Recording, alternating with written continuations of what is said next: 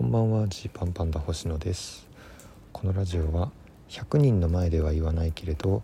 差し飲みだったら言うかもしれない話をお届けしている差し飲みラジオです。えー、雨の公園で収録しています。帰り道でね、えー、いつも夜公園があるんですけどいつもとはちょっと違う公園に来てみていてこの間めっちゃ蚊に刺されたんですよいつもの公園で。夏だなと思って。でもいつも行ってる公園がねこういろいろあるんですよね。木が茂ってたり、まあ、遊具がいろいろあったり、まあ、自然多め、まあ、だから好きみたいなところがあってよく行くんですけど、えー、今日はそうじゃない公園でなんか割と開けた公園ですね。特に何もない、ただのただの広場で撮ってます。えなので、えいつもはねラジオトークを撮っていても道端の人と目が合うみたいなことはあんまりないんですけれど、えー、今日はね、あの遮るものがほぼないので、えー、もう丸裸という感じですね。めちゃくちゃよく見える位置でラジオトークを撮ってます。みね店じまいでしょうね、うん、シャッターがおりました。うん。どうでしょうかこの臨場感。ねえ。ー、今日はですねちょっとラフターナイトの話をしたいんですけどこれラフターナイトの謎について。ちょっと先言っとくとえっと今日ですねこの後ですね7月15日の夜に TBS ラジオマイナビラフターナイトで僕たちのネタがね、えー、オンエアされるんですよ。まあこのネタはきっとテレビでやれることはなさそうだしじゃあちょっとこのラジオでやってみようかと思って、えー、お出ししたネタです。えー、まあ、これからね是非是非あのこのオンエアでも聞けるしこれから1週間オンエア後は、えー、ラフターナイトの YouTube チャンネルでも聞けるようになるのでよろしければ、えー、聞いてみてください。でまあ面白かったらジーパンパンダに投票をしてもらえたら嬉しいですね。まあ、それ次第で、えー、今週の一番になれたりもしかしたら月間チャンピオンになれたりもしかしたら、えー、年間チャンピオンになれたりするかもしれないというちょっとしたきっかけです。えー、それで、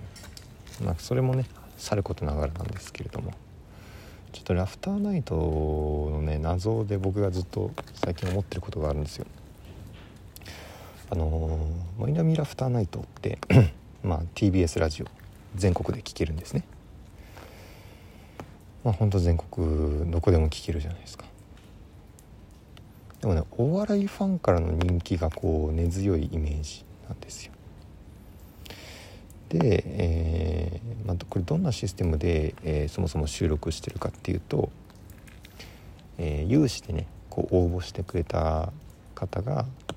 こう50人ぐらい TBS の観覧にいらっしゃってて。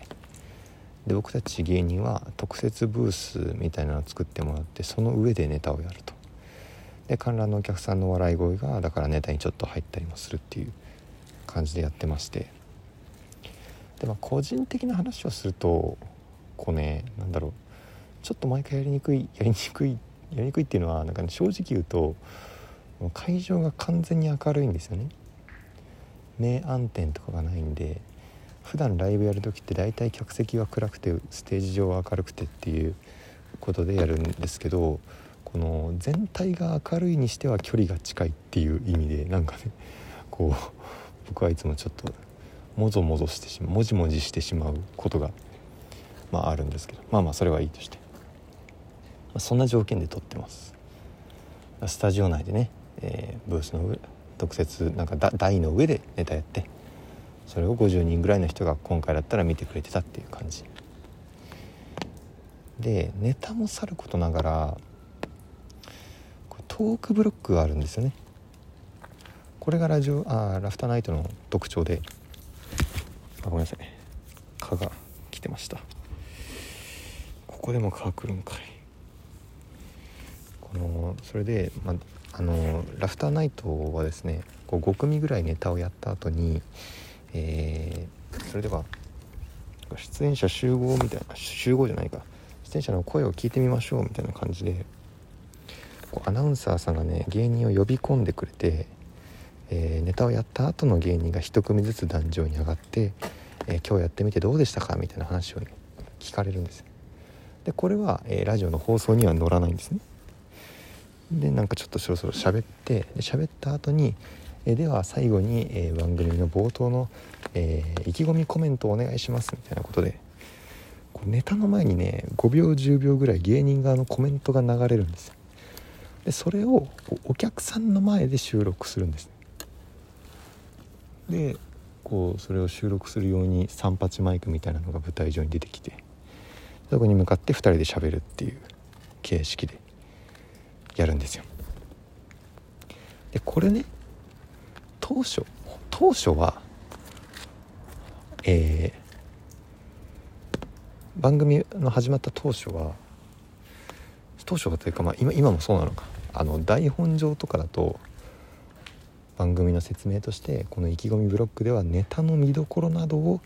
一言お願いしますっていうことになってるんですよ。それでその一言お願いします。だからまあ要は、まあ、僕たちだったらね一生懸命考えたネタですどうぞとか一番今自信のあるコントですとかいうことで、まあ、いいはずなんですよ。でなんとなくオンエアバトルとかってそういう感じだった気がするんですよね。昔やってた爆笑オンエアバトル。のコメントってそういうような割とこうストレートな感じだったと思うんですけど。でもねラフターナイトはねこの番組のこの意気込みコメントをその明るい中お客さんの顔が見える中撮るんですよ。そうするとやっぱ芸人の差がでね受けたくなるんですよね。うん。受けたくなる。その場でやっぱ受けたい。いやこれはそうなんですよ。真面目に意気込み言えばいいじゃないと思うかもしれないけどいやでもなんかそれってちょっとって思っちゃうのがお笑い芸人で。何かやりたいと。でまあ普通にボケで突っ込んでとかあったら全然ありなん普通だと思うんですけど結構そのそのそこに応募しに来てる人たちを笑わせるってなったらこうお笑い好きが喜ぶようなことをした方がいいみたいなこともあり結果なんかすごくマニアックなその他の芸人のネタのオマージュとか他の芸人の情報ライブシーンの情報とかをこう言った方がガーンと盛り上がる感じになってるんですよ。でそれの応酬みたいになってきてるとこがあるんですよ。で、まあ、これ自体は別にまあいいと思うんですけどでなんかこうなんとなく見てる人とかリスナーの人もそれ喜んでるとこがあるのかなと思ってるんですけどそのこの前、まあ、結構前ですけどタクシー乗ってた時にちょうどねラフターナイトが流れ始めた時があったんですよ。マイナビラフターナイトが普通に TBS ラジオで流れててそれ偶然タクシーの運転手さんがかけてるみたいな。でそこで結構そのお笑いの身内の話とかがこうバンバンバンバンその冒頭のコメントで流れてた時にえこれ全国のこれ聞いてる方これどう思うんだろうなってこう思ったんですよ。そのすごい不思議ですよね。何て言うんだろう。まあこれラジオラジオあるあるっていうとじゃあラジオあるあるかもしれないけどその、まあ、よくラジオであるのはいつも聞いてる人がより楽しめるみたいなうちわ乗りってこうラジオではありますけど今回の場合はそのいつもお笑いライブを見ている人が楽しめるうちわ乗りもっといや東京のライブを見てる人が楽しめるうちわ乗りっていうケースが多いんですよ。でこれそのなんだろうじゃ例えばの数で言いますけどお笑いいつも見てる大好きな2,000人ぐらいの人が「わははは」となった一方でえー、なんとなくながら聞きとかなんとなく流してるうん、まあ、4万8,000人とか、まあ、例えばじゃあ5万人が聞いてたとして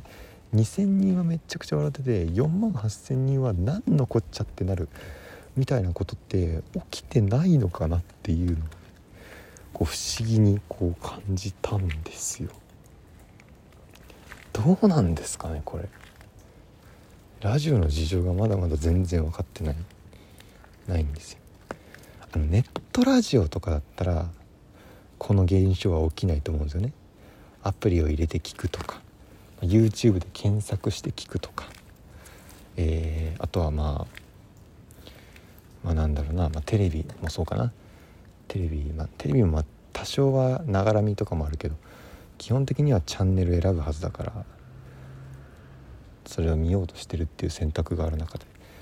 こう全国ネットのラジオってながら聞きをしてる人もいるんじゃないかなってこうふわっと思った時に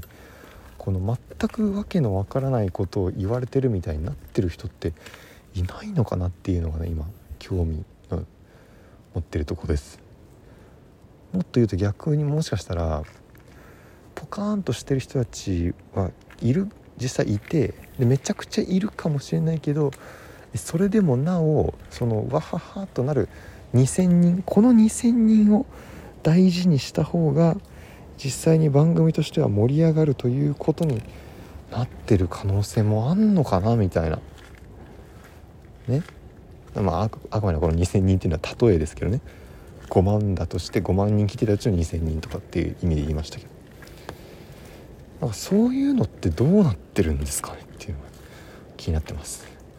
あの僕らの冒頭の意気込みコメントはわけわかんないことになってるかもしれませんがそれも楽しみにというのと、えー、7月16日明日ついにトークライブやります。今からでも間に合います。今30人ぐらい見てくれるのかな、えー、増えたら嬉しいです。